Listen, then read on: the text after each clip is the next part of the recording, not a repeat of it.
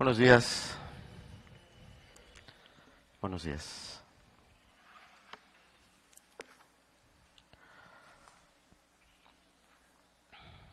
Sean todos bienvenidos. También a las personas que nos escuchan a través de la transmisión. Le damos gracias a Dios que nos permite estos medios, estos recursos para que a todos los que tienen esa intención de escuchar la palabra, gracias a, esos medios puede, puede llegarles la enseñanza a diferentes lugares. De repente nos sorprendemos cuando los hermanos nos comentan los diferentes países, lugares donde se escucha este mensaje y pues le damos gracias a Dios por ello, gracias a Dios porque es Él el que con su gracia, con la influencia de su espíritu, permite que este mensaje pueda llegar a todos, a todos aquellos que Él siempre tiene ese deseo y ese propósito de bendecirlos. A los que andan de visita, nos da gusto verlos, Joaquín. Gracias a Dios, don Sotero. Qué gusto verlo. Y bueno, todos los demás tenemos varios lugares vacíos, pero entendemos que puede ser motivo de la fecha o también del, del puente que ocasiona eh, esta fecha y el próximo lunes. El título de la enseñanza es Gloria a Dios y paz a los hombres. Este pasaje ya lo habíamos mencionado con anterioridad.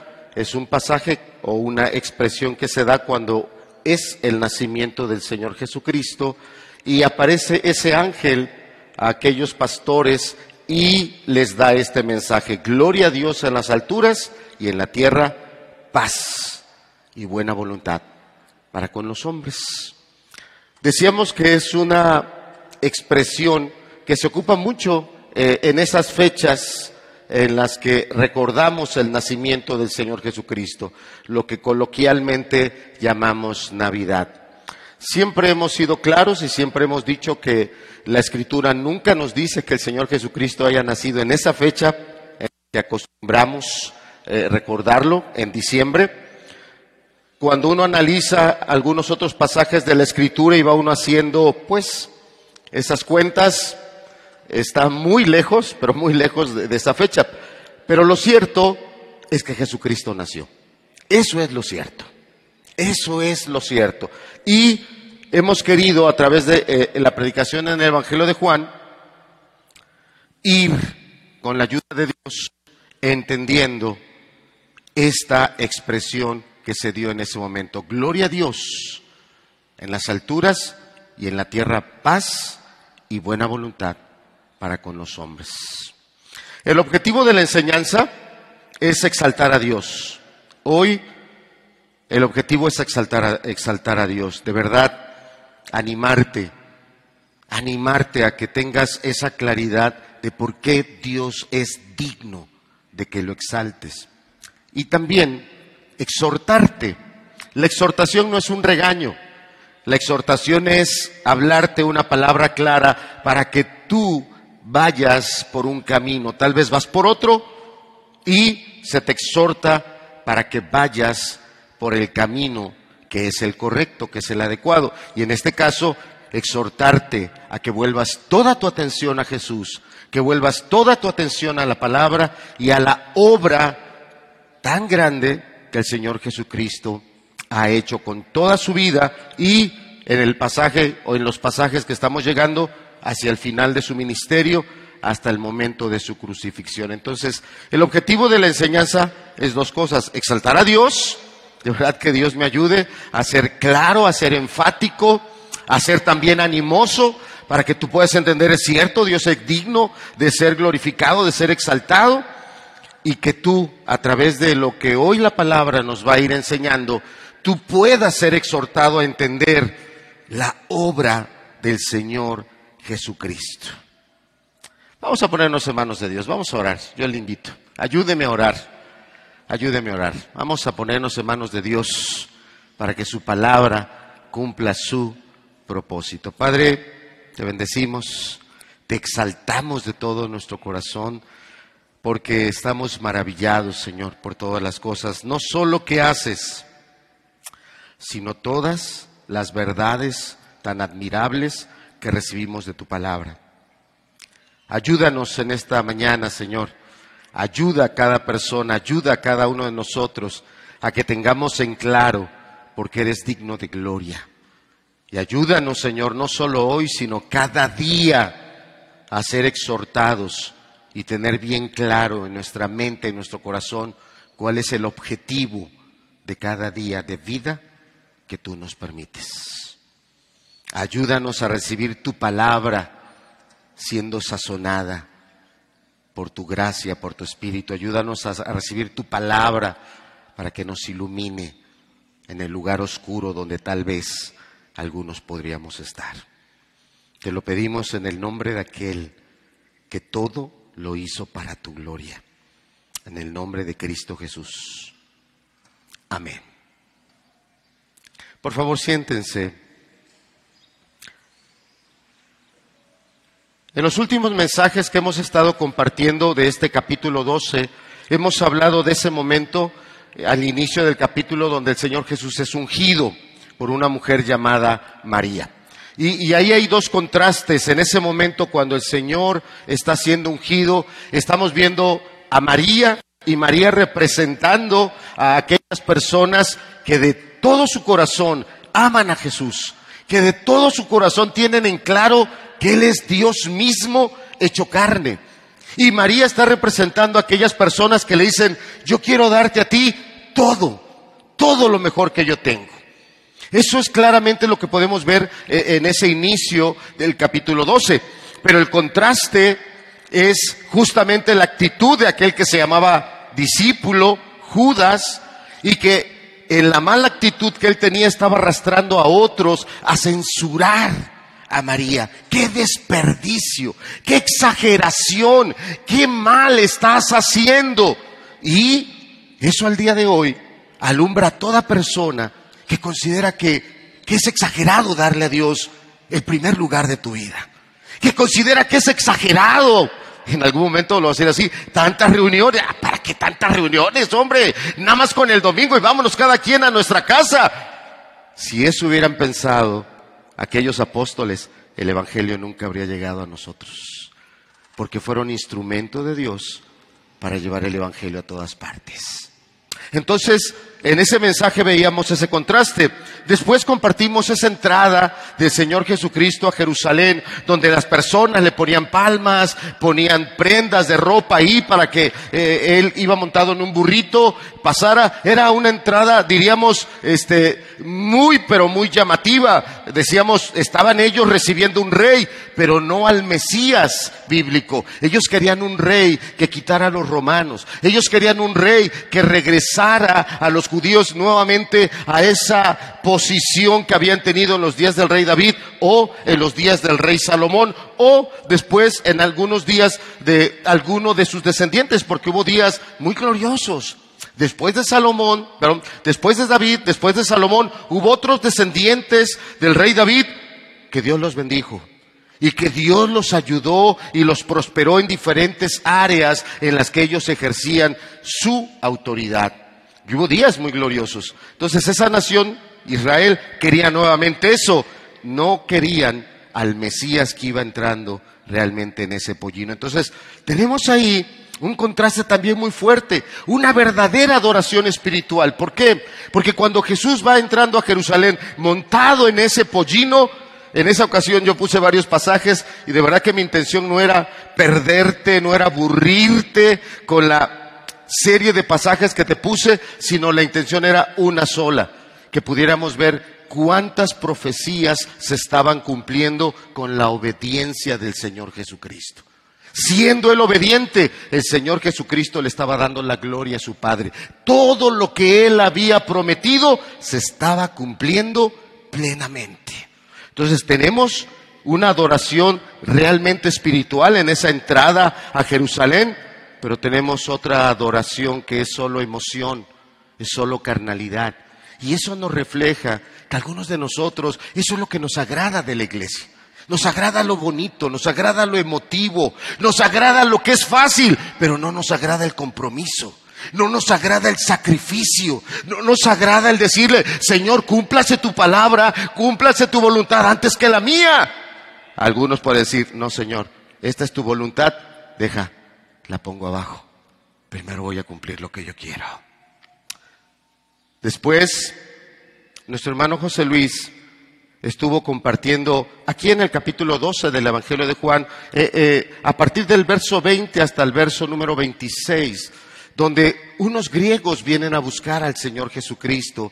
Y el Señor Jesucristo claramente dice, ha llegado el momento para que el Hijo del Hombre sea glorificado. Y, y tal vez esa palabra ahorita a ti, glorificar, pienses, ah, ahora sí lo van a reconocer, ahora sí le van a dar el lugar que se merece, hablando carnal o humanamente. No, él no se refería a eso. Él se refería a que había llegado el momento de dar su vida en la cruz. Y el hermano enfocó su mensaje, sobre todo si me acompaña. Estamos en el Evangelio de Juan, capítulo 12, verso 25. Por favor, acompáñeme. Este es un pasaje muy importante en todo lo que vamos hablando ya de, de este capítulo 12. Evangelio de Juan, capítulo 12, verso 25, gracias. Fíjese lo que dice, el que ama su vida, la perderá. Y aquí está hablando de aquella persona que ha estado escuchando el Evangelio, que sabe muy bien por qué Cristo fue a la cruz para morir por tus pecados, que sabe muy bien también lo que la Biblia le dice, ¿qué tiene que hacer un lado? El pecado que hay en su vida, apartarse de él y volverse a Dios. Pero esa persona dice, no, yo no quiero hacer eso. Yo todavía quiero aprovechar mi vida.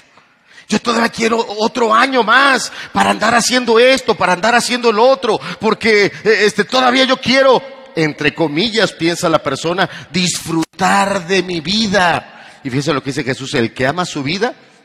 ¿Qué palabra está usando Jesús? No está diciendo la, la desaprovecha, tantito la afecta, Vea la palabra que está usando Jesús, la perderá. Pérdida total. Pérdida total. Oigo el mensaje, entiendo todo lo que ha hecho Jesucristo, entiendo todo lo que ha dado, pero le digo, yo no te confío mi vida.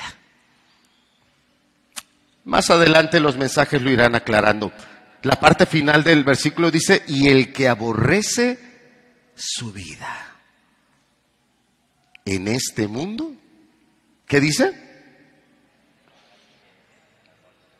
Va a alcanzar algo más allá de esta vida. La vida eterna. Y, esto es un choque en nuestra mente. ¿Sabe por qué? Porque nosotros nada más estamos mirando esta vida. Nosotros no, no, no, tenemos la facilidad de mirar al otro lado y decir, bueno, si hay vida eterna. Algunos probablemente algunos de los que están aquí sentados dudan que haya vida eterna. Pueda que haya algunos que estén aquí sentados, aunque hayan estado allá en escuela dominical, dudan que haya infierno. No lo creen. Tal vez en su pensamiento dicen, no, el infierno es aquí. Acá es donde pagas todas las cosas que hiciste.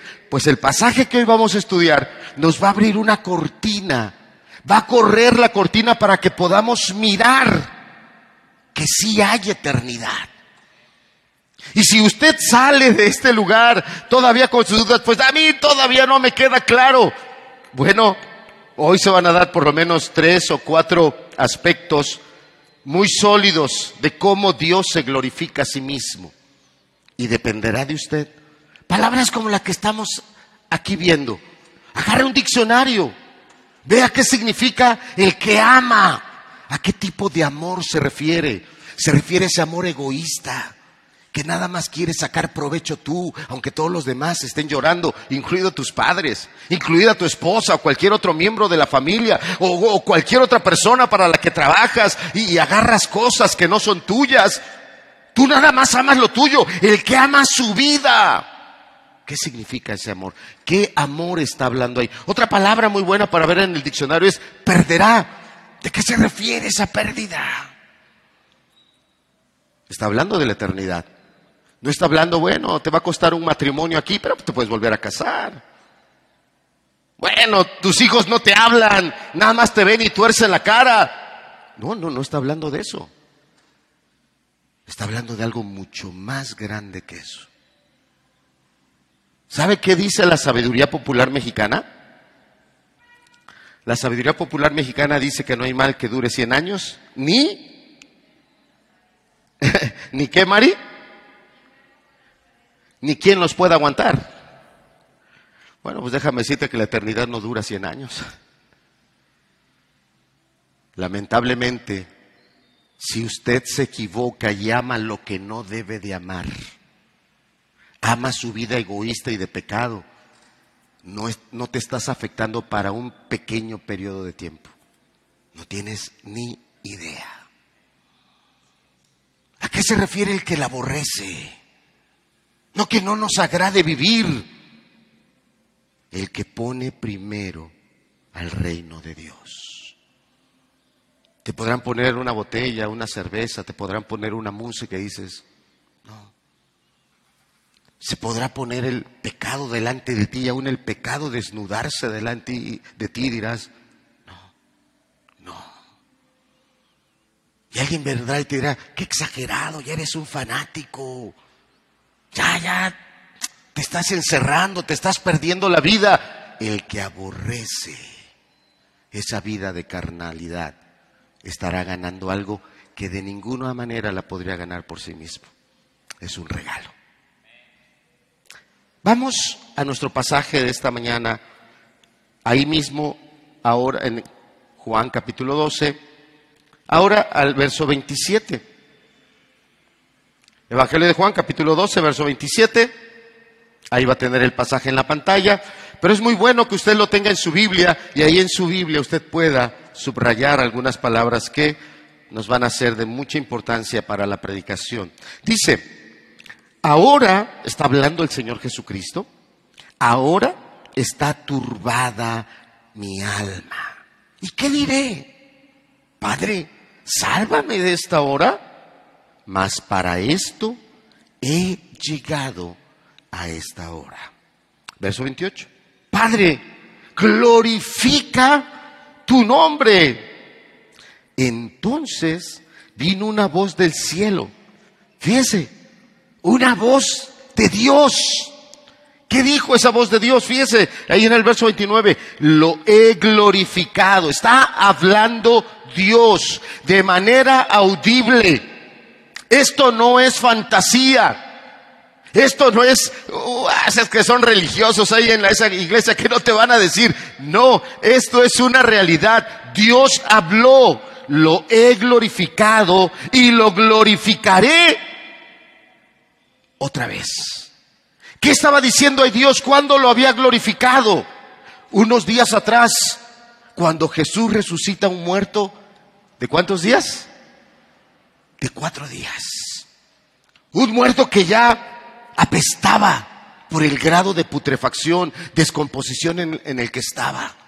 Y que Jesús, alzando su voz con toda autoridad, dijo, Lázaro, sal fuera. Y cuando ese cadáver que estaba en, putrefacción, en descomposición, volvió a la vida y, le quitaron las mortajas y vieron que era efectivamente aquel que había muerto, las personas quedaron impresionadas. El milagro más grande descrito en el Evangelio de Juan. Y Dios contestando. Jesús, su intención es, lo que Jesús nos está diciendo en este pasaje es el momento emocional de desgaste en el que él estaba pasando. Verso 27, ahora está turbada. Eh, la, la palabra de, del griego sería sacudida. Mi vida está siendo sacudida. El Señor Jesús a uno de sus discípulos le dijo eso. Pedro, Pedro, ha sido pedido para qué? ¿Para qué? Todos vamos a llegar un momento así. Va a llegar el momento en que tu vida va a ser fuertemente zarandeada. Y todos esos pecados y maldades en los que estamos, de ninguno te vas a poder agarrar. De ninguno. De ninguno. Y en ese momento en el que tu vida está siendo zarandeada, tú vas a querer agarrarte de una fe. Tú vas a querer agarrarte de una comunión con Dios. Pero ¿cuántos en ese momento reconocerán, nunca le he hecho caso a Dios? Siempre he hecho de mi vida lo que he querido. Siempre he puesto primero mis ideas, mis objetivos y si puedo, algo hago para Dios. Bueno, el Señor Jesucristo eh, eh, está diciendo eso. Mi alma, por dentro estoy en un zarandeo brutal. Y él habló con total humanidad y dijo, bueno, ¿puedo volverme a mi padre? ¿Puedo ir a mi padre y decirle, padre, líbrame de esto? Pero él dijo, no, pues para esto, acompáñame al texto, ahí está, mas para esto he llegado a esta hora. El Señor Jesucristo vino a esta tierra con un propósito. Limpiarnos de nuestros pecados. ¿Quién dice amén? Amén. Pero también vino a darnos ejemplos. ¿Quién dice amén? Y ahí ya no muchos dijeron amén. Porque cuando somos zarandeados en nuestra vida personal, o nuestro matrimonio está siendo zarandeado, o nuestra vida familiar está siendo fuertemente zarandeada, puede hacer que en ese momento yo las cosas de Dios digo, ahorita no, mejor voy a buscar otra manera de arreglar esto, mejor voy a buscar otra manera de solucionar esto. Jesús no solo vino a pagar en la cruz por nuestros pecados, vino a hacernos ejemplo. Y en el momento de más tribulación dijo, para esto he llegado a esta hora. No es casualidad el lugar donde estás. No es casualidad que estás casado con la persona que estás casado. No es error ni casualidad que tengas la familia que tengas, entre hijos o hijas o, o familia extensa. No es casualidad. No es casualidad. Fue tu decisión, fue tu decisión. Usted decidió quién iba a ser su esposo, usted decidió quién iba a ser su esposa. Y por ahí oí una expresión muy interesante del matrimonio. Apúntale, hermano. Cada quien escoge la cebolla con la que llora. Y dije, ay, qué interesante está eso. Oye, sí, porque de repente a la cebolla le quitas una capita y luego le quitas la otra, pero de repente, ¡ay, esto está bien picosa! Pues así es el hombre cuando anda en su carne. Somos muy picosos. Pecamos mucho en nuestro egoísmo. Entonces, va a haber un momento en el que estamos siendo zarandeados, pero no es casualidad donde estamos. Nosotros tomamos decisiones. Yo decidí con quién me casaba, quién era mi esposo, quién era mi esposo. En algún momento también se tomaron decisiones para los hijos, pero no es casualidad. Dios sabe por qué estás en ese lugar y cuál es el objetivo con el cual estás en ese lugar. Y si tú estás en ese matrimonio solo para satisfacerte, solo para pasarla bien, estás muy lejos de entender el propósito que Dios te dio con todos los talentos que Dios te dio. Muy lejos. Está siendo zarandeada tu vida. Tal vez de algunos. Tal vez otros todavía no están siendo zarandeados. Créemelo. Va a ser zarandeada tu vida. ¿Y qué dijo Jesús? Mas para esto he llegado a esta hora.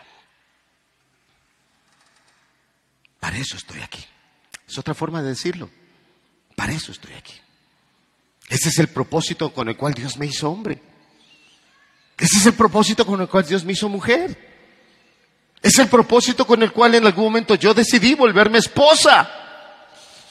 También fue mi decisión volverme esposo, volverme padre. Para eso estoy aquí. Para eso he llegado a este momento.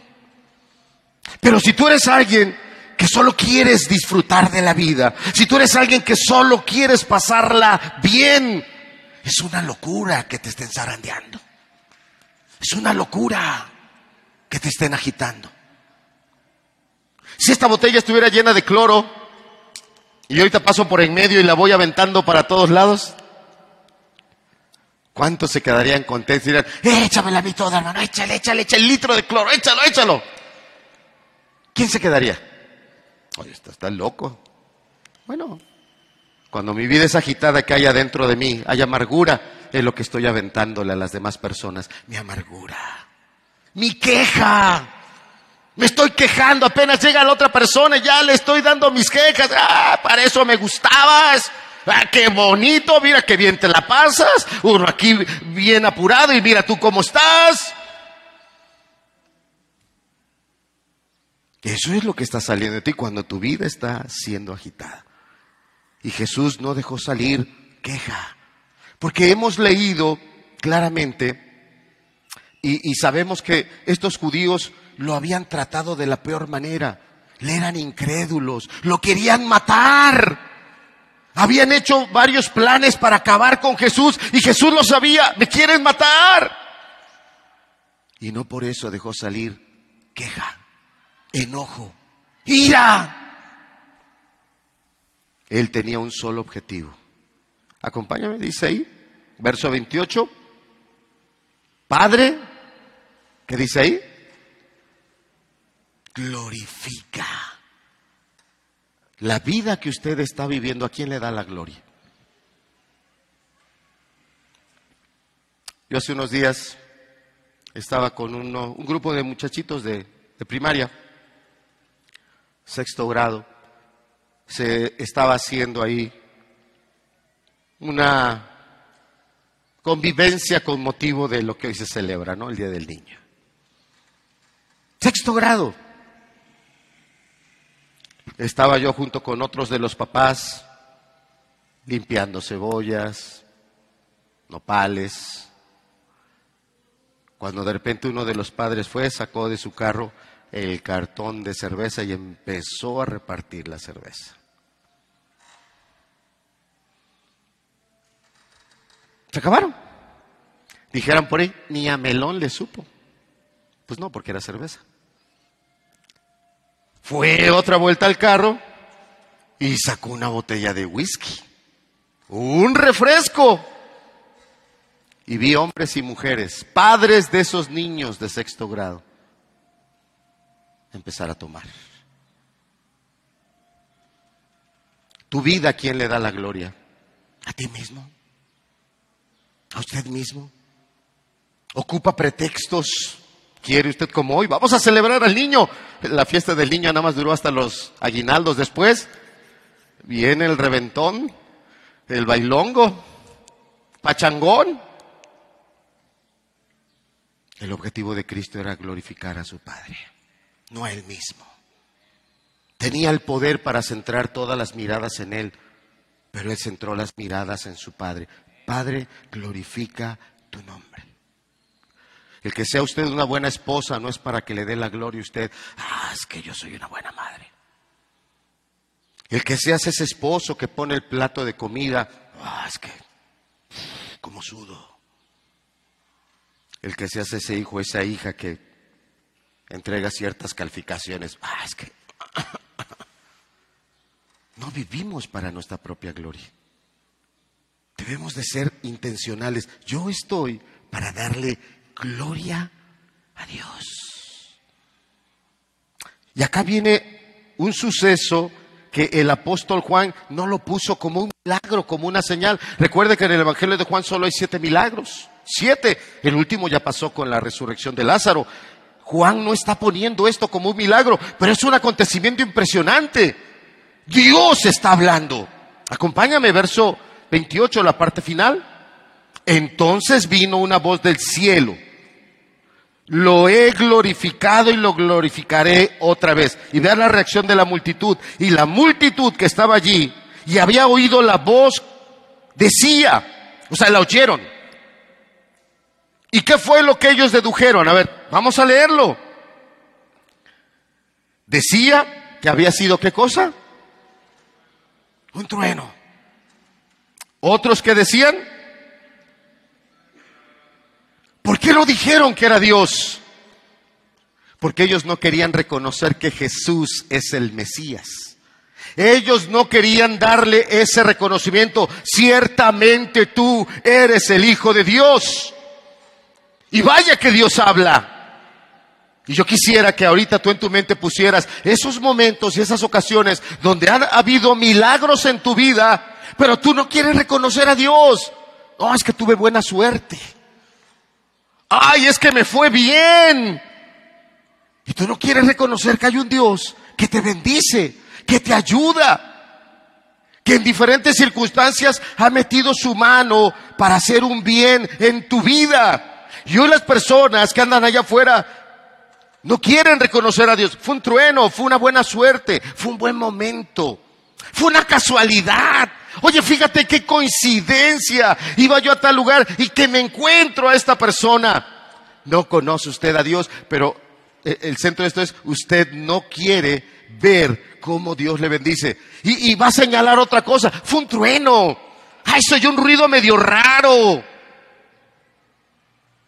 Un ángel tal vez. ¿Quién era el que había hablado? Dios. Y aquí mi pregunta sería, ¿cuántas veces Dios te ha hablado? Tal vez no en la manera que tú quisieras, tal vez una enfermedad, tal vez un accidente, tal vez una crisis económica. Y de repente alguien ahí en la familia se puso a orar, a pedirle a Dios. Te llegó una oferta de trabajo, tal vez no la mejor, pero saliste de esas dificultades. En la semana visitamos una hermanita que está hospitalizada y que está pasando dificultades. Ya es de edad la hermana. Y su esposo me habló en la semana y me dijo, hermano, mi esposa la está pasando muy mal. Ella le, a, voz viva le dice a Dios, ya llévame, ya, ya, ya no aguanto, ya, ya no, ya no soporto todo este sufrimiento por una, un padecimiento, una situación que se ha hecho prolongada. Y yo en ese momento hablando con ellos fuimos un pasaje de la palabra y qué hermoso ese pasaje empezó a bendecirles. Y yo igual en viernes que tenemos el discipulado le decía a los hermanos que yo tengo una enfermedad una enfermedad que se llama síndrome de fatiga crónica. Y uno de los efectos que tiene esa enfermedad es que mi memoria se está perdiendo.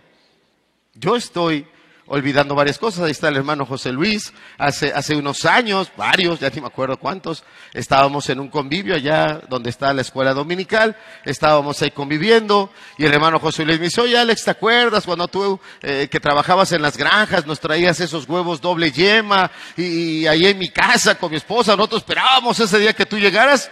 ¿Sí te acuerdas que me lo comentaste, hermano? Él me lo estaba comentando de frente y yo lo estaba oyendo y decía, en mi memoria no está eso. Y de verdad, aquí no está. Lo creo porque el hermano me lo dice. No tendría ninguna razón objetiva para decir algo así. Y yo tengo claro que mi memoria se va a ir en algún momento. Y en ese momento que estaba yo con estas personas en el hospital, qué claro trajo Dios un momento cuando estas personas abrazaron la fe en Jesús. Ellos tenían su negocio y un día ellos como matrimonio me dijeron, estoy vendiendo cigarros, estoy dañando a la gente, estoy vendiendo cerveza. Qué terrible es el pecado de borrachera. Me dijeron, no queremos regresárselo a la distribuidora, porque la distribuidora a lo mejor nos agarra el producto y nos da alguna otra cosa, tal vez aceite, refresco, algo más, pero se lo van a ir a vender a alguien más. La cerveza lo mismo. Dije, es su negocio, ustedes deciden lo que van a hacer. ¿Y cómo me acuerdo ese día? Cuando decidieron agarrar todas las botellas de cerveza y tirarlas al drenaje. Y cuando yo le decía a esta hermana, ¿Se acuerda? Y cómo la hermana tuvo una sonrisa digo, sí, hermano, sí me acuerdo. Le digo, pues el Dios que le dio la fe en aquel momento. El Dios que le ayudó a tener en claro qué era lo que le daba la gloria a Dios es el mismo Dios que está ahorita con usted, aunque usted esté en la cama. Y si de esa cama Dios la va a llevar, vaya usted dándole la gloria a Dios. No con queja, no con reclamo. Agárrese de Él en fe, como yo vi que lo hizo hace años. Hay muchas cosas de mi memoria que se están perdiendo, pero en algún momento Dios me permite acordarme de otras. Entonces, ¿qué haces tú con lo que Dios ha hecho en tu vida? Porque Dios te ha hablado de diferentes maneras. Te ha librado de un accidente, te ha sanado de una enfermedad, en algún momento te ha ayudado a resolver algún problema, alguna dificultad. ¿A quién se lo atribuyes? ¿A Dios? ¿A la suerte? ¿A la casualidad? ¿A la coincidencia? ¿O se lo atribuyes a Dios? En otra ocasión venía de un retiro que habíamos tenido con unos hermanos en Cancún y traía yo lo justo para mi pasaje, lo justo. Pero lo que yo no contaba es que iba a usar un taxi muy caro allá en Cancún. Y pagando ese taxi me quedé sin el dinero para pagar mi boleto de Oaxaca para Tehuacán, porque iba a volar a Oaxaca y luego de Oaxaca viajaba yo en autobús para acá. Y, ocupé el dinero, me subí al avión y yo decía, ¿y ahora cómo le hago de Oaxaca? ¿Cómo le hago para tomar un autobús? Ese domingo me tocó predicar con los hermanos allá en Oaxaca. Me daba tanta pena decirle a un hermano, hermanito, écheme la mano con lo de mi pasaje, ¿no? A mí me da mucha pena lo económico. No dije nada, nada. Dije, bueno, seguramente va a salir de algún hermano. Llegaba, me abrazaba, hermano, qué bueno que vino. Gracias a Dios que nos va a compartir la palabra. Dios nos bendijo, pero nadie me comentó. Y ya acercaba la hora y dice, y cuando se vayan todos, ¿qué voy a hacer? Y entró una llamada de una hermana, que no es de Oaxaca. Y me dice, oye, me enteré que estás aquí en la ciudad, yo vine a un curso el curso va acabando, por eso no pude eh, estar en la reunión. Dice, yo voy de regreso para Jalapa. ¿Quieres que te dé un ray? Pues si tú quieres. y ya cuando me estaba dejando en la caseta, con lágrimas, gracias. Gracias porque no tenía ni un peso para mi pasaje. Pero Dios lo suplió todo. A veces hasta un billete que te encuentras en la calle. Pero no somos agradecidos. Mi buena suerte, la casualidad, la coincidencia. ¿A qué Dios estaba hablando? Un trueno, un trueno. ¿De cuántas maneras tú quieres racionalizar para no ver a Dios, para no ver que Dios ha sido bueno contigo, para no ver que Dios te ha bendecido, para no ver que Dios te ha ayudado, para no ver que Dios realmente te ama. Un ángel tal vez. No había ninguna otra explicación. Es Dios. Y veamos la respuesta del Señor Jesús. Fíjate, verso 30. Respondió Jesús y dijo, no ha venido esta voz por causa mía, sino por causa de vosotros. ¿Sabes por qué Dios habla? Por causa de nosotros. Porque Dios quiere que nosotros podamos tener con claridad, sí hay Dios, no es religión. No es una ideología de un grupo, bueno, pues los de ese grupo son medio raros, no. Sí hay Dios. Y habla. Y habla. Hay quien no quiere oír. Dice por ahí un dicho que al, buen entendedor. ¿Al buen entendedor qué? Pero cuando uno es necio, te lo digan de las maneras que sea, Tú estás necio y tú no reconoces. Hay Dios. Vamos ahora a este verso 31. Y ahí vamos a estar viendo cómo Dios se glorifica, porque la voz dijo, la voz de Dios que habló dijo, lo he glorificado y lo glorificaré otra vez. Vamos al verso 31, dice, ahora es el juicio de este mundo. Qué cosa tan interesante. Tal vez para usted esta palabra no sea más que algo que está ahí en una frase, la palabra juicio que está ahí en medio de una frase. Lo que usted no sabe es que del juicio que está hablando es del suyo.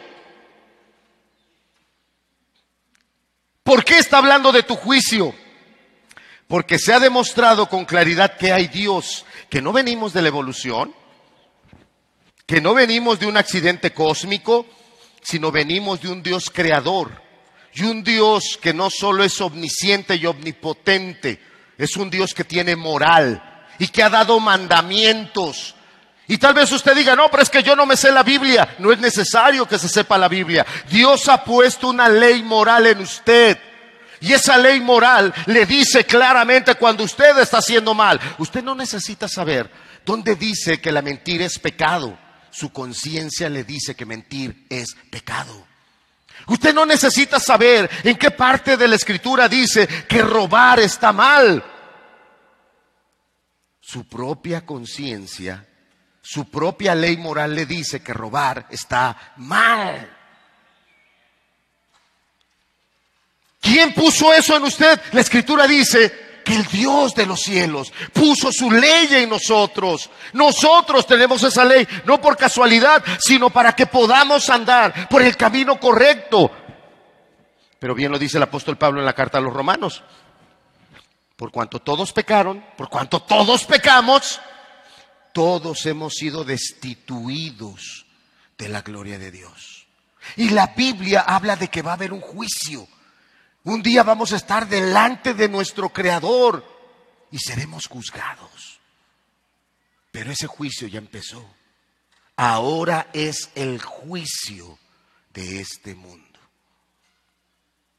Ese juicio ya se celebró. Y fue el momento en el que el Señor Jesucristo en la cruz fue juzgado por nuestros pecados. Todas nuestras mentiras, todas nuestras inmoralidades, todas nuestras rebeliones en Él fueron castigadas. Dijo bien el apóstol Pablo, el justo, porque Jesús era justo, murió por los injustos. Un santo murió por toda una humanidad llena de pecado. Quisiera que me acompañaras al capítulo 5. Vamos, estamos en Juan 12, vamos a ver desde qué momento el Señor Jesús ya nos venía advirtiendo de este juicio. Pero como le he dicho, a veces leemos la, escritura tan rápido que no le prestamos la atención. Capítulo 5 en el verso número 27.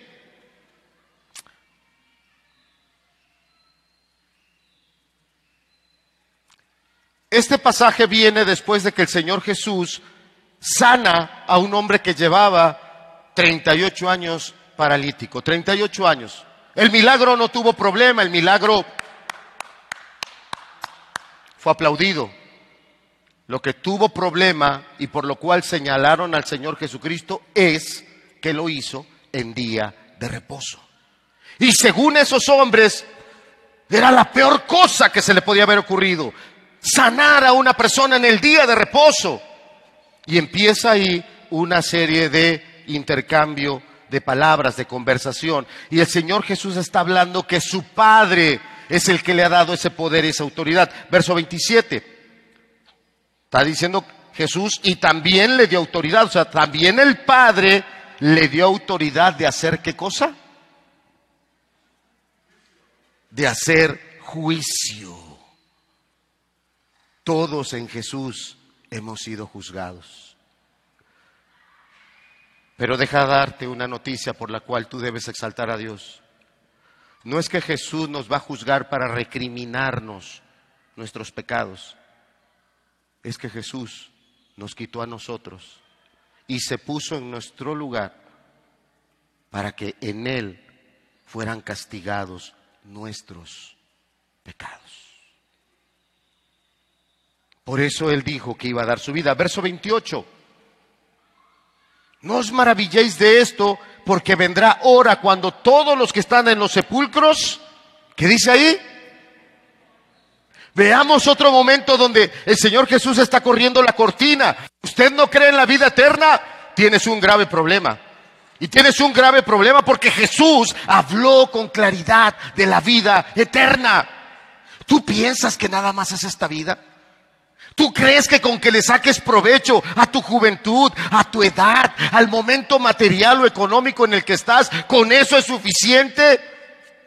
¿Tú crees que al momento de que cerramos los ojos en esta vida, ahí se acabó todo? Usted tiene un gran problema, porque el Señor Jesús aquí está hablando de la eternidad. Ya habían visto la sanidad de un hombre que llevaba 38 años inválido, tirado. Y fíjese cómo dice Jesús, no te maravilles de eso.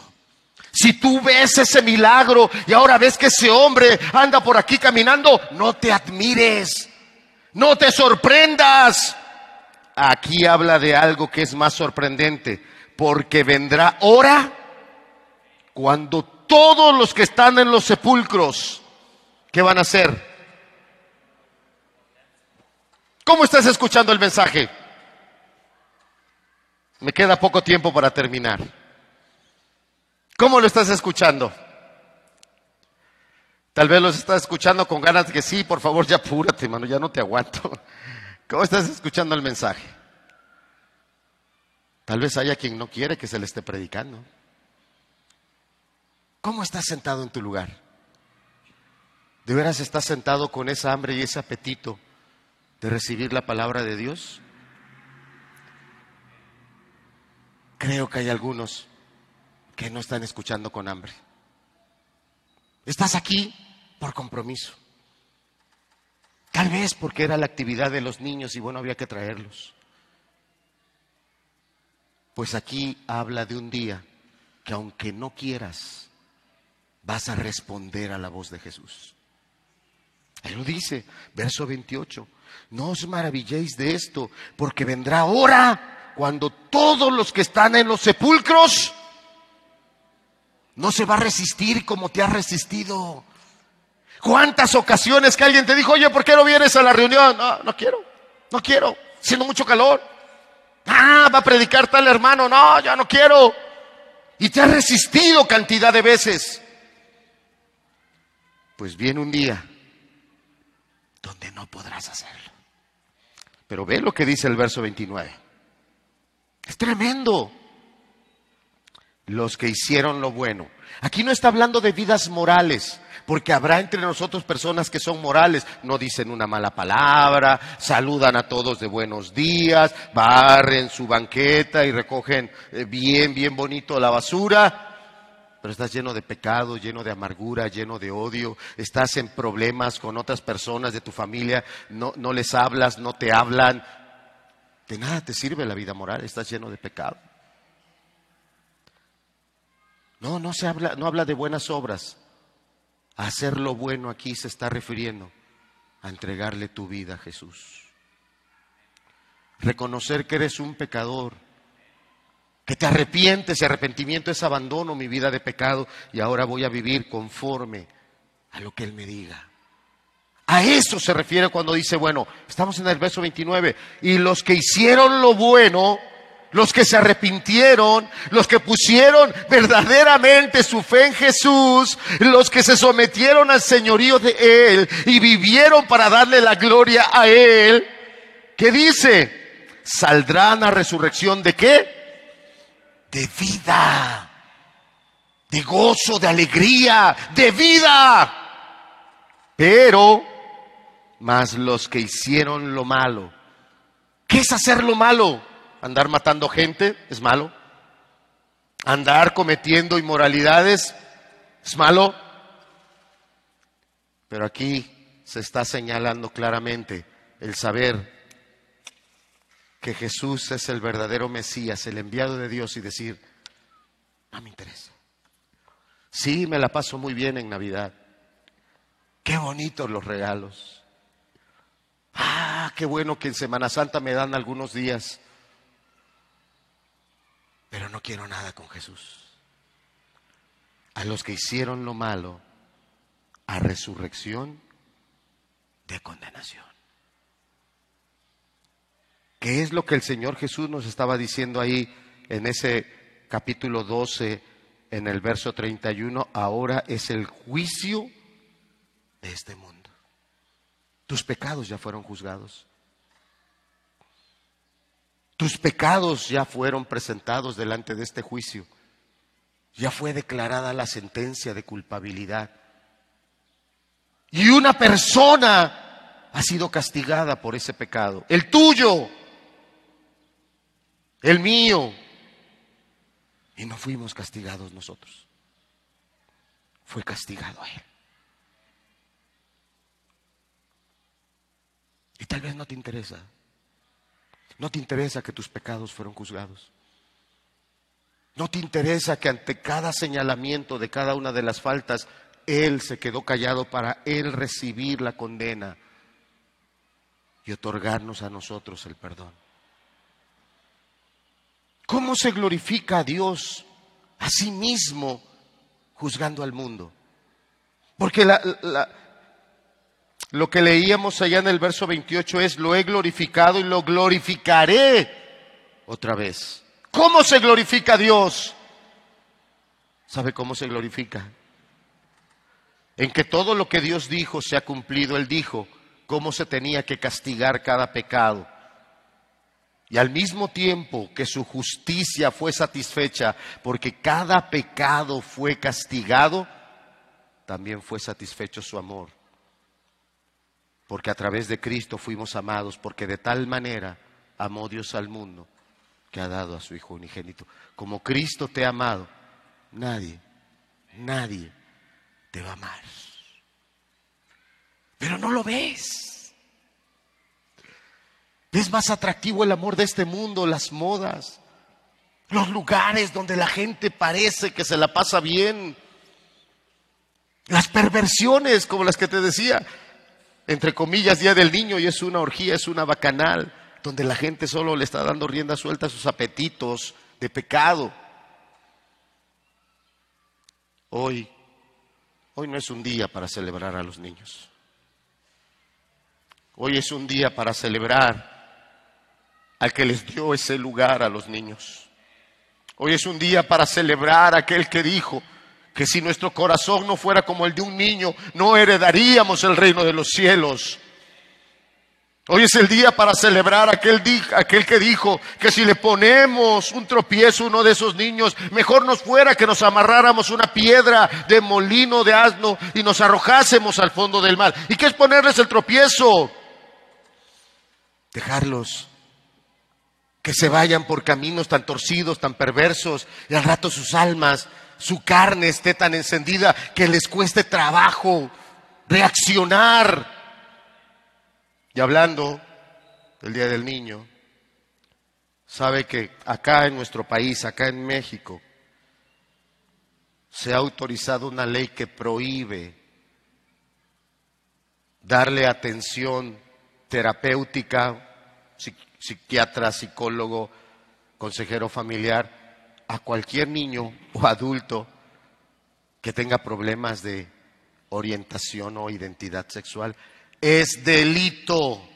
Si yo soy consejero y viene una persona que está equivocada en su identidad sexual y alguien va y me denuncia, la autoridad me va a dar una advertencia, está prohibido lo que está haciendo. Esa persona está equivocada, déjala que siga equivocada. Esa persona se está dando de topes porque está viviendo una sexualidad mal. Ese es su problema. Ya deja a esa persona. Tú no puedes darle consejería. Y si lo vuelvo a hacer, me quitan la cédula profesional. Y si lo vuelvo a hacer, me meten a la cárcel. Eso ya lo autorizaron en nuestro país. Así que yo te diría, Saca un video de lo que estás viendo hoy. Porque no sé cuánto tiempo más tendremos esa libertad de ver a los niños así. Ojalá puedas volver a ver la, enseñanza y qué, bendición que el hermano estuvo aquí con su pequeño. No es fácil subirse a una tarima y estar delante de la gente. Pero yo no sé cuánto vamos, cuánto tiempo vamos a poder tener libertad para eso. Cristo ya pagó por el pecado. Cristo ya fue a juicio. Pero hoy estamos más centrados en otras cosas que en su palabra, que en su verdad, que en levantarnos a glorificar su nombre.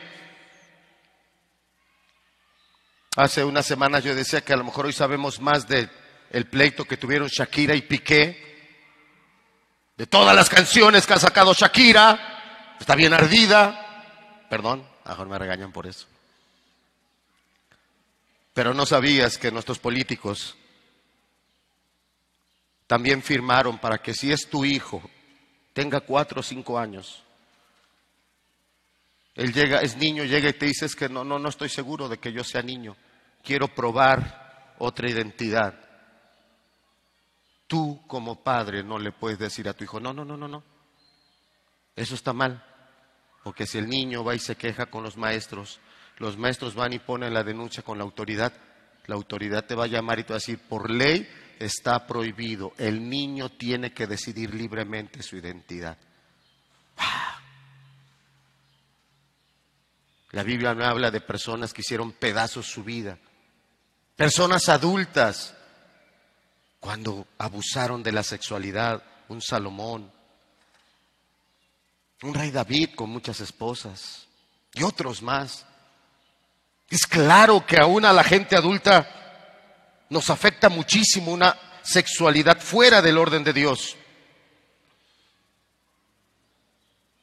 Si vamos ahorita, cualquier tienda, tenemos Oxxo 724, diferentes misceláneas, tiendas, y, mandamos a cualquiera de estos niños que andan allá, menores de edad, y le damos un billete que nos traiga una cajetilla de cigarros. ¿Se la van a vender? ¿Se la van a vender? No. ¿Que nos traiga una caguama, una cerveza? ¿Se la van a vender? ¿A esos niños se la van a vender? Por ley debería ser que no. ¿Una botella de alcohol se la van a vender? La ley dice que no, pero la ley sí dice que si tiene cuatro o cinco años él puede experimentar su sexualidad como él quiera.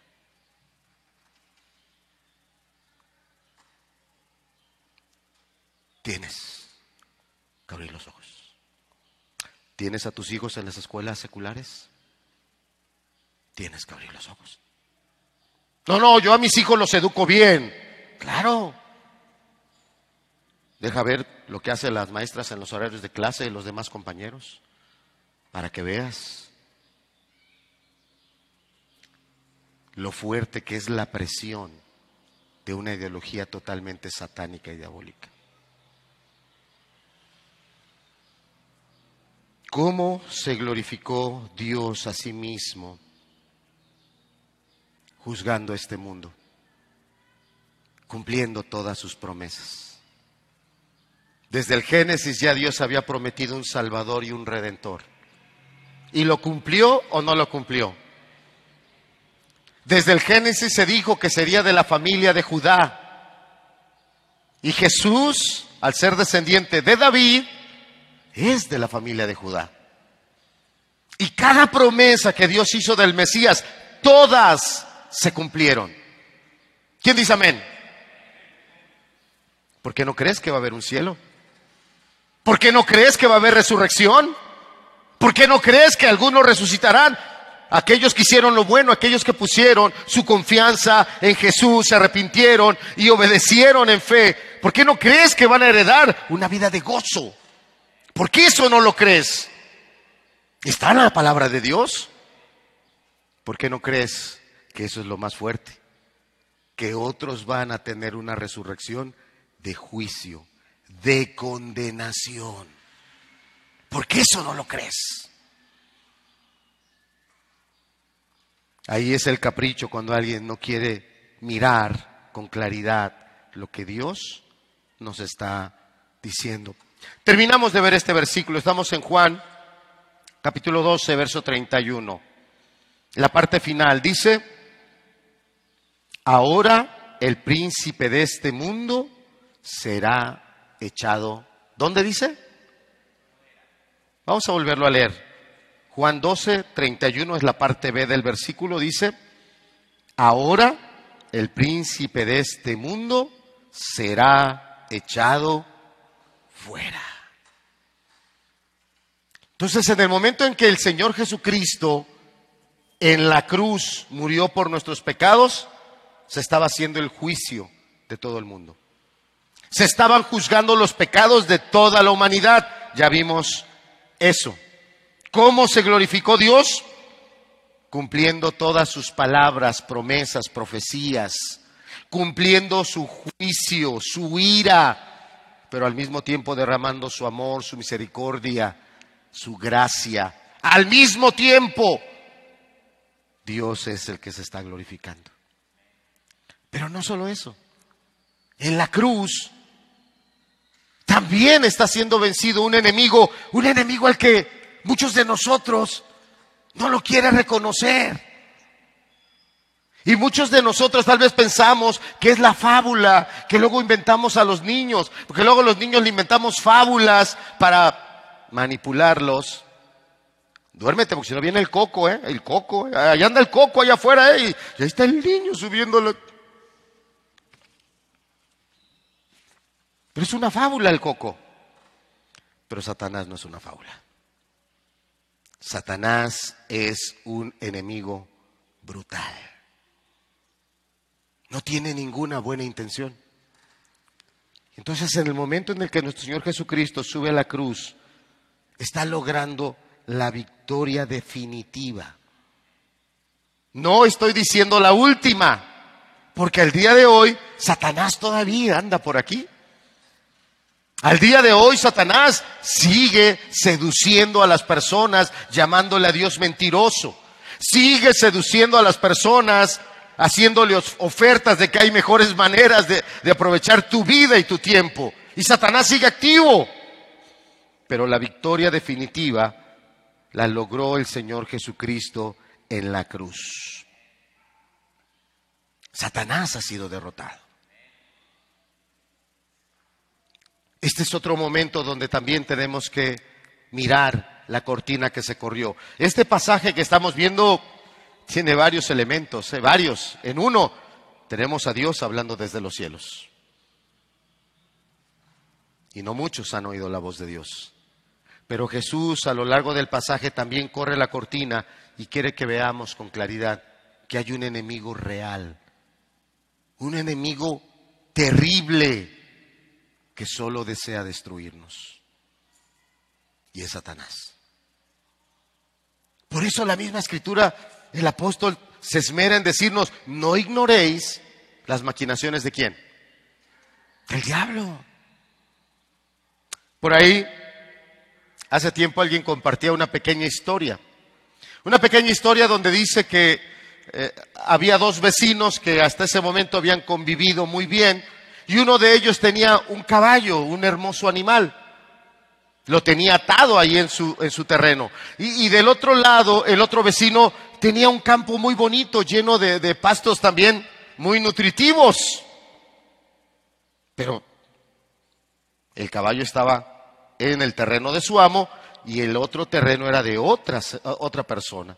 Y dice esta anécdota que viene el diablo y desamarra al caballo.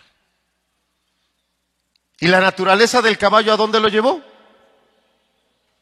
Se fue a meter al terreno y a empezarse a comer el hermoso jardín, los pastos muy cuidados. Sale el vecino y ve al animal se llena de furia, va por un arma, paz, mata al animal. Al oír el estruendo, el dueño del animal sale y se encuentra que su animal tan valioso, tan precioso, pues ya está patas arriba y el vecino fue el culpable. Pues él también va por su arma, ¡pum! Mata al vecino. Ante el escándalo, uno, de los hijos del señor que mató al caballo sale, ven a su padre aquí tirado, van por otra arma, ¡un! matan al hombre que mató a su padre.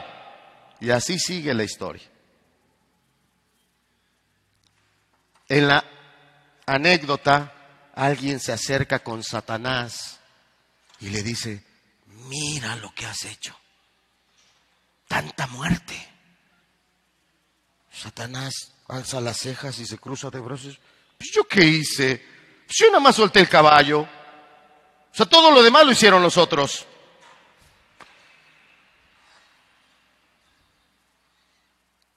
Sí. Así Satanás te va a ofrecer la amargura, la queja, la inmoralidad y tantas cosas. Y al rato queremos señalarlo a él como el responsable y él dirá, pero yo qué hice? ¿Yo qué hice? Eso salió de ti. Ese adulterio salió de ti. Tú fuiste el que lo empezaste a planear. Esa forma en la que te peleaste con tu familia, ¿yo qué hice? Si las palabras fueron las que salieron de tu boca. Ya sé. El Señor Jesucristo estaba diciendo que ese día del juicio no solo iba a ser juzgado el pecado de todo el mundo, sino que el peor enemigo también iba a ser derrotado. El peor. Y ahí lo dice. Verso 31 dice, ahora el príncipe de este mundo será echado fuera. Aquí está hablando, esta expresión final será echado fuera, está hablando del juicio final donde será arrojado a ese lugar de condena. Pero Satanás ahí estaba trabajando en alguien. Satanás había estado trabajando en un discípulo llamado Judas, metiéndole queja, metiéndole afanes, incomodidades con el mensaje del Señor Jesucristo. Y Satanás estaba poniendo en marcha el plan final para derrotar a Jesús. Y lo que Satanás no sabía, que ese plan que él estaba poniendo en marcha, el único derrotado iba a ser él. Por eso cartas como la del apóstol Pablo a los colosenses nos dicen que el Señor Jesús exhibió a las huestes de las tinieblas triunfando sobre ellas. Qué tan terrible es Satanás. Martín Lutero, algunos sabrán un poquito de Martín Lutero por las cuestiones de la reforma. En un himno de Martín Lutero, donde él habla, Castillo Fuerte se llama ese himno, él habla de lo impresionante que es un enemigo que se llama Satanás. Nosotros no podemos vencerlo. El único que lo ha vencido es Jesús. ¿Por qué se glorifica Dios a sí mismo cuando Jesús sube a esa cruz? Porque derrotó al enemigo que desde el Génesis lo llamó mentiroso, con que Dios te ha dicho, con que la palabra de Dios dice esto. Y cuando Cristo en la cruz dijo, consumado es, estaba completando todo lo que Dios había dicho acerca de la salvación. Y ahí el nombre del Señor es glorificado. ¿Qué importancia tienen los niños? Jesús fue el que les dio esa importancia. ¿Qué importancia tiene el matrimonio? Jesús es el que dio la importancia al matrimonio. ¿Qué importancia tiene la iglesia? Jesús es el que establece la iglesia. Terminemos leyendo los siguientes versículos, verso 32. Y yo si fuere levantado de la tierra, a todos atraeré a mí mismo. ¿De qué está hablando esa palabra que dice levantado? ¿Está hablando de la cruz? Jesús nunca se avergonzó de la manera en que nos iba a mostrar su amor. Siempre la dijo con claridad, voy a padecer, voy a sufrir, voy a ser levantado. Iba a morir en una cruz. Fue la forma en la que nos mostró no solo amor a nosotros, amor y completa obediencia a su Padre. Ahí se está sellando la salvación. Si el día de hoy Usted se llama hijo de Dios, hija de Dios. Ahí se está sellando. Ahí Él está diciendo, estoy decidido a hacer esto. El pasaje que predicó el hermano José Luis la semana pasada, si el grano de trigo no cae en tierra y muere, Él era el grano de trigo, Él tenía que dar su vida. Y estuvo determinado. Alguien dirá, es que era Dios, es que como Dios Él podía hacer cualquier cosa. ¿Cómo empezó eh, esta sección de la escritura? Diciéndonos cómo estaba su alma. ¿Cómo estaba su alma? Totalmente agitada, zarandeada. Pero Él se mantuvo siempre con una mente objetiva. A eso vine, a glorificar a mi Padre y a traer paz a los hombres que se arrepienten. ¿No te da alegría saber que hoy no eres enemigo de Dios? ¿No te da alegría saber que el peor enemigo que puedes tener ya ha sido derrotado? Y en Cristo somos más que vencedores. ¿No te da alegría saber que una vida vacía que se estaba llenando con el pecado, hoy se llena con su gracia, con su palabra y con su espíritu? Y no vivimos para pasarla bien. Un cristiano vive para darle la gloria a Dios. Es la única razón por la que estamos vivos. Es la única. Si para ti hay otras, cuida tu corazón.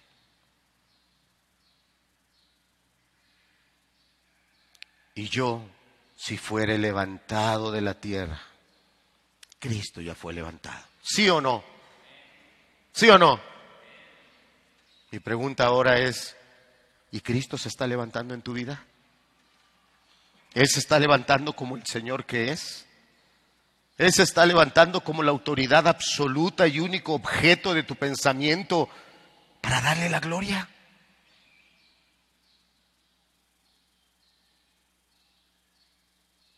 Cristo ya fue levantado. Acabamos de recordarlo hace unos días en este mes. Hoy estamos acabando el mes.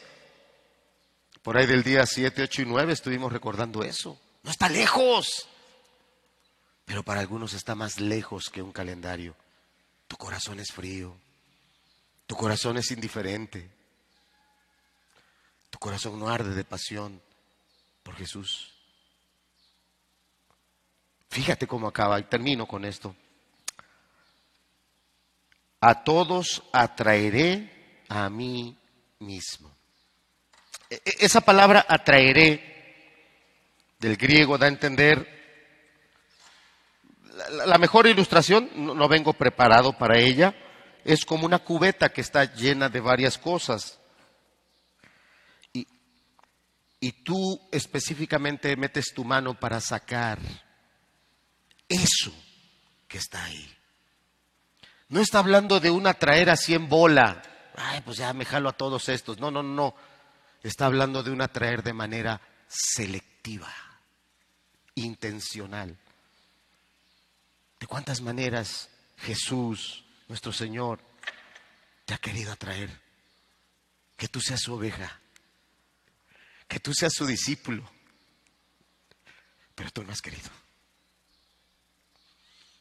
Esta palabra es muy importante, porque cuando habla de todos, no está hablando, bueno, pues como quiera todos vamos a entrar. No, no, Judas no entró. Los que lo juzgaron y lo crucificaron no entraron. Pilatos no entró. Y otros muchos que lo despreciaron no entraron. ¿A qué se refiere con todos? A aquellos que de manera intencional le dijeron, yo te quiero entregar mi vida. Yo tengo claro que tú fuiste levantado por mis pecados. Yo tengo claro que toda mi vida de maldad ya ha sido juzgada. Y si hoy yo entrara a ese juicio, en ese juicio ya no hay ningún registro, ya no hay nada porque todo ha sido limpiado por su sangre. Y el peor enemigo ha sido vencido, que es Satanás. Jesús dijo, y si yo fuere levantado, y ya fue levantado, aquellos que son mis ovejas, aquellos que oyen mi voz, como lo dijo desde el capítulo 6 de Juan, capítulo 10, cuando habló de sus ovejas, mis ovejas oyen mi voz. Qué hermoso saber que, que si yo hoy soy cristiano no fue en la bola, no fue en la oferta del montón, fue de manera intencional que Él metió su mano y me tomó a mí. A mí. ¿Cómo se glorifica Dios? Porque hoy tiene un pueblo que lo alaba, que lo adora, no por obligación, sino por una genuina gratitud. Vamos a ponernos de pie. Vamos a terminar.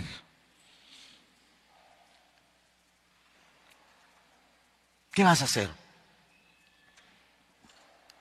¿Cómo le vas a dar la gloria a Dios? Yo no sé si Dios nos permite una semana más, yo no sé si el próximo domingo nos vemos.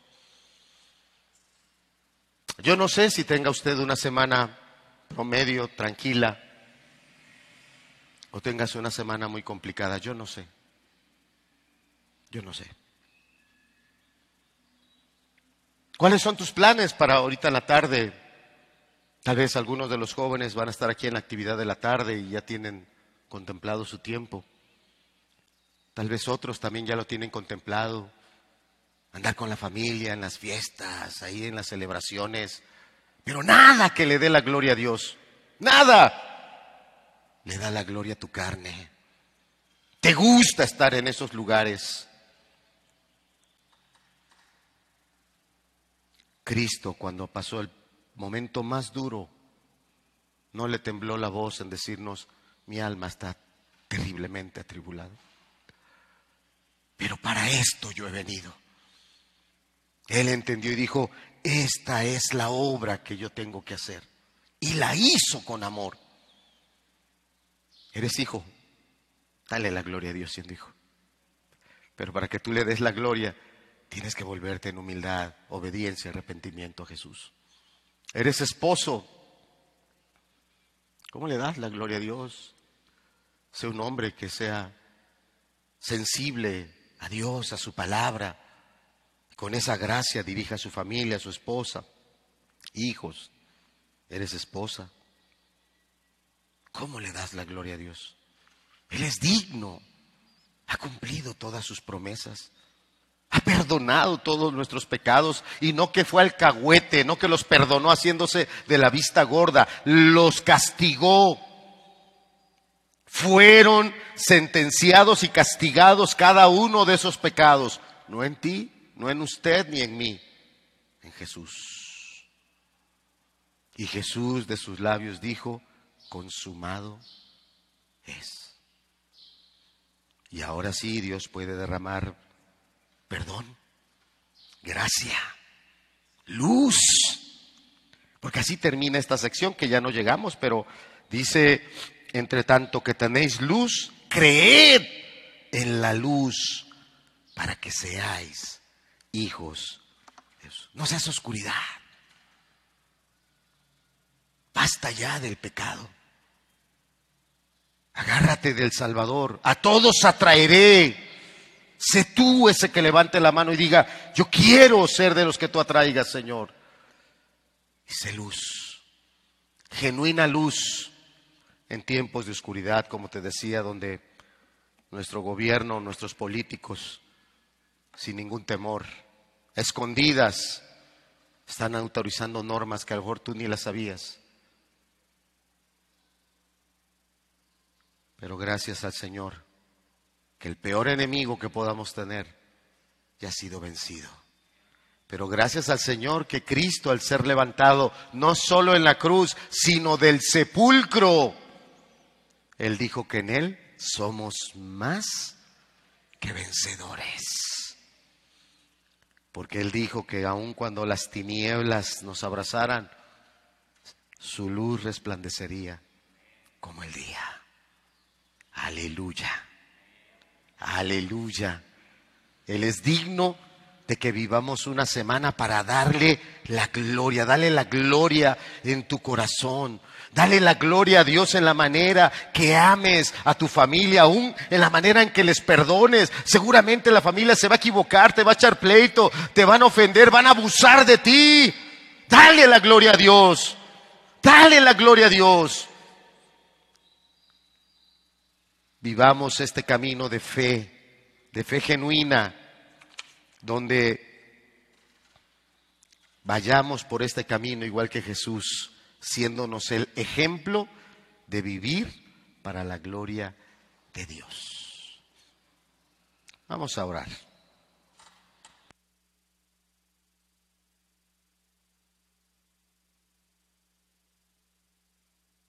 Gracias, Señor. Quedamos muy cortos, Señor, ante todo lo que trae tu palabra. Pero tengo claro que esa voz que desde los cielos habló, hoy sigue hablando. Sigue haciendo esas obras en las vidas de las personas para que podamos reconocer que Jesús es el único mediador entre Dios y los hombres y que podamos entender que Jesús nos dejó un camino muy claro de obediencia, de una vida con propósito, una vida intencional, donde en los momentos más difíciles Él se mantuvo firme en darte a ti la gloria. Padre, que hoy las personas que han escuchado el mensaje, tu palabra les ministre, tu palabra les ayude y sea una palabra que les sea útil en las dificultades o situaciones que enfrenten en la semana los jóvenes, Señor. Que sea una palabra que les ayude a entender que tú tienes un propósito muy grande para las vidas de ellos. Que ellos puedan ver que en ti está la vida. A nuestros hermanos que están pasando dificultades, Señor, que tu gracia los sustente, que tu gracia en este momento donde su vida está tribulada, ahí estos hermanos y hermanas te den gloria como eres digno que te den gloria, Señor. Y Padre, en este día de actividades con motivo de los niños, seas tú el que recibas toda la gloria, Señor. Sea nuestro bendito Salvador porque Él fue el que les dio ese lugar y esa dignidad a los niños, Señor. Y ayúdanos el día de hoy a levantarnos como sal y luz de la tierra en días donde a los niños se les está ultrajando y se les está poniendo un camino de engaño y de destrucción. Fortalece a tu pueblo, Señor, para que seamos luz, como dice aquí la palabra, en tanto que tenéis luz, andad en la luz. Y ayude a cada hermano, a cada hermana a que podamos ser despertados por tu espíritu para dignificar y pelear por el lugar y la honra que tú le has dado a los niños, Señor. Que así sea. Gracias, Señor, por ese tiempo de reunión. Bendice a las personas en estos días de la semana y glorifícate. Ya lo has hecho, Señor. Glorifícate otra vez. En el nombre de Cristo Jesús. Amén.